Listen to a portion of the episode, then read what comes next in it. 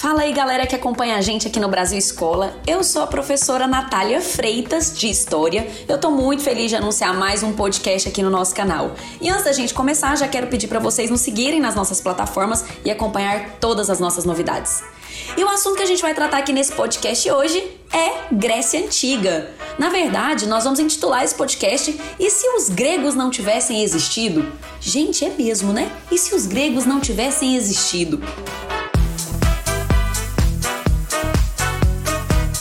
Claro que nós historiadores não trabalhamos com si, com si, com si. Esse foi só um título para a gente poder trabalhar a importância dos gregos. O que, que, eles desenvolveram durante a Idade Antiga, ou também conhecida como Antiguidade. Justamente por isso que a gente intitulou esse podcast E se os gregos não tivessem existido. Mas para ficar ainda melhor, as características dos gregos na antiguidade, é importante a gente localizar qual é o território que fazia parte do que nós chamamos de Grécia, Grécia Antiga? E eu já posso te adiantar que o território grego da antiguidade, ele era maior do que o território grego atual. Nós temos basicamente quatro territórios importantes que compreendiam o que a gente chama de Grécia Antiga. O primeiro, o primeiro lugar é a chamada Grécia continental, que pega a região balcânica, a leste, nós temos o Mar Egeu, ao oeste, nós temos o Mar Jônico e ao sul, nós temos o Mar Mediterrâneo. Bom, mas a gente tem uma região também chamada de Grécia Peninsular, onde fica, por exemplo, a Península do Peloponeso e a Península Ática. Nós temos a Grécia insular, que são as ilhas gregas, e também durante a antiguidade foram constituídas colônias gregas. E essas colônias gregas, elas foram constituídas em vários locais. E por que colônias gregas, Natália? Justamente porque houve um deslocamento populacional dos gregos em busca de terras férteis, né? E essa busca de terras férteis vai contribuir para a formação de colônias. E essas colônias foram formadas onde? Bom, elas foram formadas na chamada Grécia Asiática, que é onde está localizada da Ásia Menor, região ali da Turquia hoje. Elas também foram localizadas na Magna Grécia. A Magna Grécia é hoje o sul da Itália. Nós tivemos colônias também na França e na Península Ibérica, onde está a Espanha.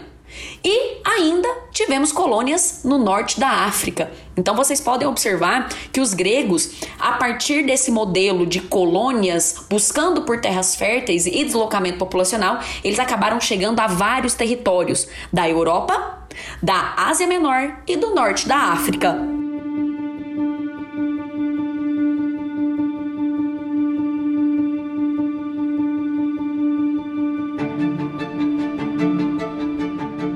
A história da Grécia Antiga, antiga didaticamente, ela é dividida em cinco fases.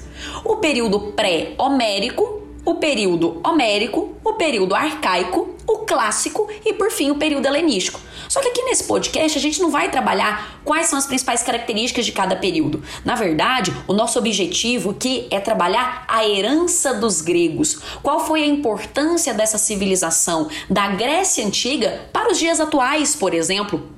Quais foram as maiores contribuições dos gregos na antiguidade para a humanidade? E no topo dessa lista, eu acho que vocês já podem imaginar, nós vamos falar sobre o que, gente? Sobre democracia.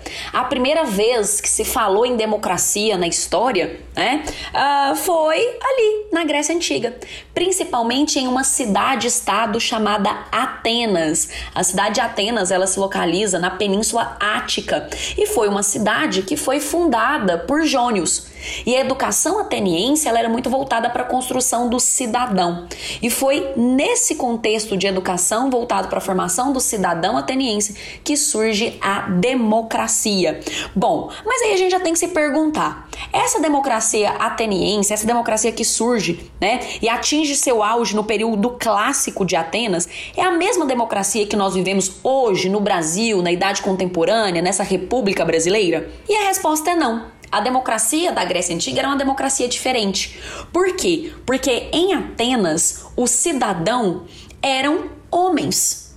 Homens maiores de 18 anos. Na verdade, é, em alguns momentos na Grécia, a cidadania estava acima dos 21 anos, depois isso foi reduzido para 18 anos. Então é muito comum você encontrar textos falando da cidadania ateniense ligada a pessoas de 18 anos e a pessoas de 21 anos, tá? Então os dois estão corretos, depende do momento. Bom, mas voltando, a cidadania para o ateniense, aquele que era considerado cidadão, era os homens maiores de 18 ou 21 anos atenienses, ou seja, ele tem que ter nascido em Atenas e pais também atenienses. Ele não pode ser estrangeiro. Então você pode observar que é uma democracia diferente da democracia atual, né? Então, mais uma vez, vamos fazer esse recorte, gente, porque esse recorte é importante.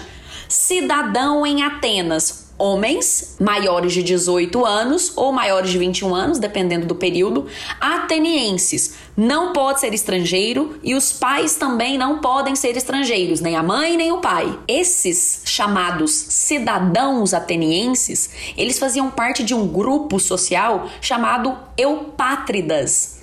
Os eupátridas, então, eram os cidadãos atenienses e eles que tomavam as decisões políticas da cidade. E essas decisões políticas eram tomadas num espaço público chamado Ágora. A Ágora era um espaço público como uma praça, onde as principais decisões eram debatidas e eram tomadas, e as mulheres estavam excluídas, escravos estavam excluídos, estrangeiros estavam excluídos. E outra característica importante dessa democracia ateniense é que ela é uma democracia direta. Ou seja, não são os representantes desse cidadão que vão lá decidir por ele. Ele mesmo vai. Quando ele vai até a Ágora, que é um espaço público do debate, tomar as decisões relacionadas à cidade de Atenas. E por conta dessa característica de Atenas, ligada à educação voltada para formar o cidadão, que nós atribuímos a Atenas um título que é o berço da democracia. Então, Atenas é uma cidade-estado, é uma polis grega, que foi atribuída aí o título de berço da democracia, justamente por ser o primeiro local que nós temos conhecimento de desenvolver práticas democráticas, mesmo que essas práticas democráticas é, sejam restritas a homens maiores de 18 ou 21 anos atenienses.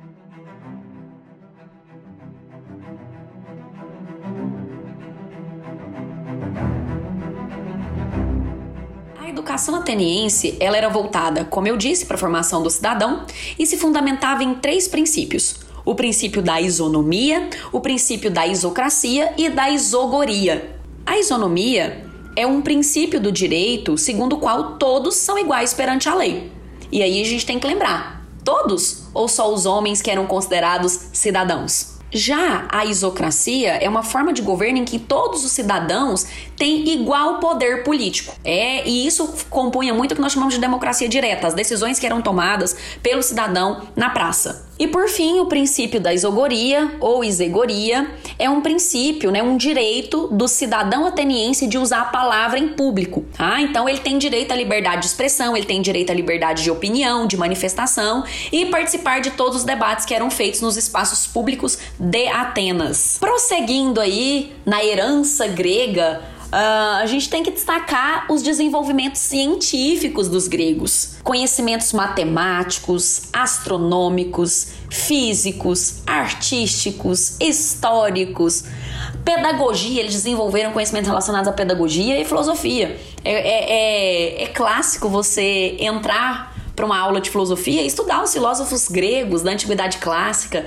Você falar, por exemplo, do Heródoto, que é considerado o pai da história, do Tales de Mileto na matemática, enfim, muitos nomes importantes ligados ao desenvolvimento científico do mundo grego. E na arquitetura, meu Deus, na arquitetura eles arrasaram com grandes construções, templos que eles construíam na parte mais alta da cidade, que é o que nós chamamos de acrópole. Então os gregos eles se destacam em arquiteturas monumentais e influenciados por diversos estilos, principalmente o estilo jônico, o dórico e o coríntio. Na literatura, como não falar de Ilíada e Odisseia? Ilíada e Odisseia conta Ilíada, primeiro, conta a história da famosa Guerra de Troia. E Odisseia vai contar a história de Ulisses, também chamado de Odisseu. E quando eu falo de Ilíada e Odisseia, que são obras atribuídas ao poeta Homero, eu vou lembrar da mitologia dos gregos. Os gregos, eles adoravam diversos deuses e esses deuses eram antropomórficos, também classificados outros em semideuses e heróis.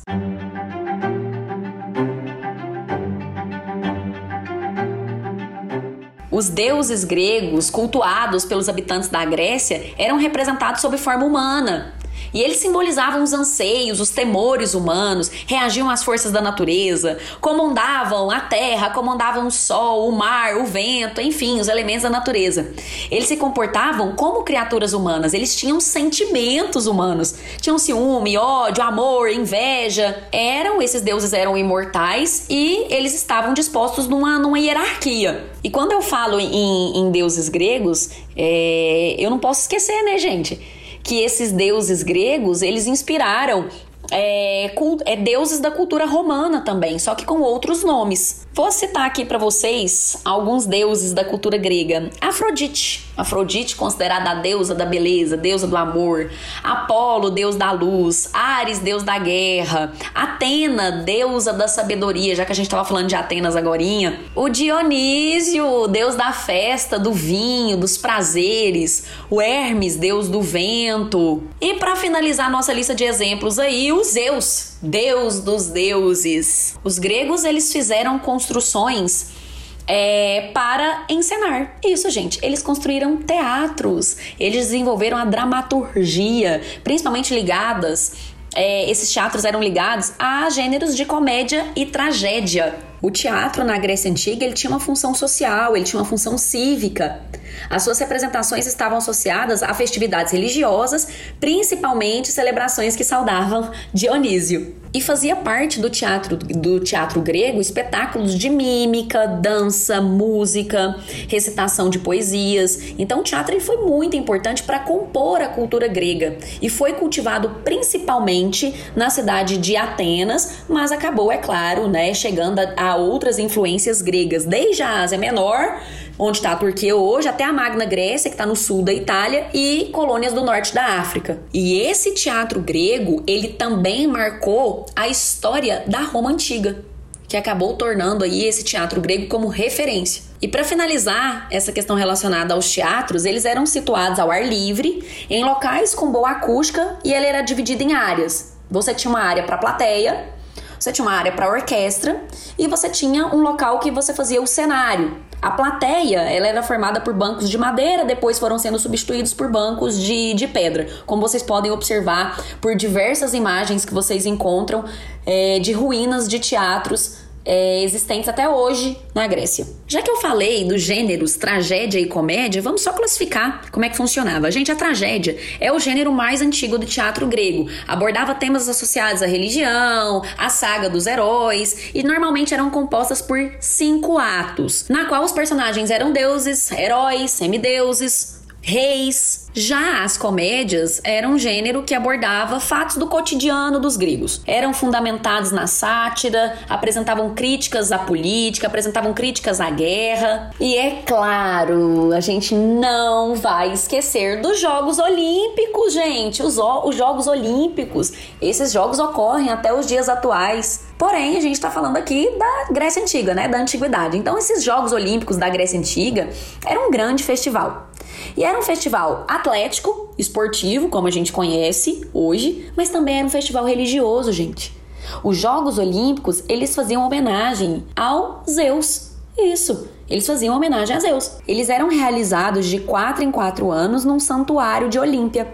Por isso, Jogos Olímpicos. As mulheres não podiam competir nos Jogos Olímpicos e, durante a ocorrência do evento, não poderia ocorrer guerras no território grego. E tinha diversas competições: corridas pedestres, corridas equestres, luta. Ah, já estava me esquecendo: não poderiam participar nos Jogos os estrangeiros, os escravos e as mulheres que eu havia comentado ainda há pouco. Os atletas que participavam dos jogos, de uma maneira geral, de uma forma geral, eles ah, vinham de classes mais favorecidas, eles já tinham iniciado esportes quando ainda é, jovens. Então, ah, e eles não vinham só da Grécia continental, não. Eles vinham de várias partes do mundo grego, aquelas partes que eu mencionei lá no início desse podcast. E os vencedores desses Jogos Olímpicos, eles eram homenageados quando voltavam para suas cidades de origem. Bom,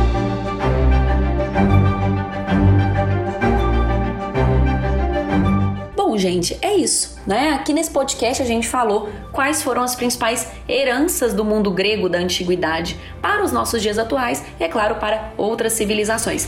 Tá bom? Espero que vocês tenham gostado desse podcast e espero vocês no próximo, tá bom? Tchau, tchau!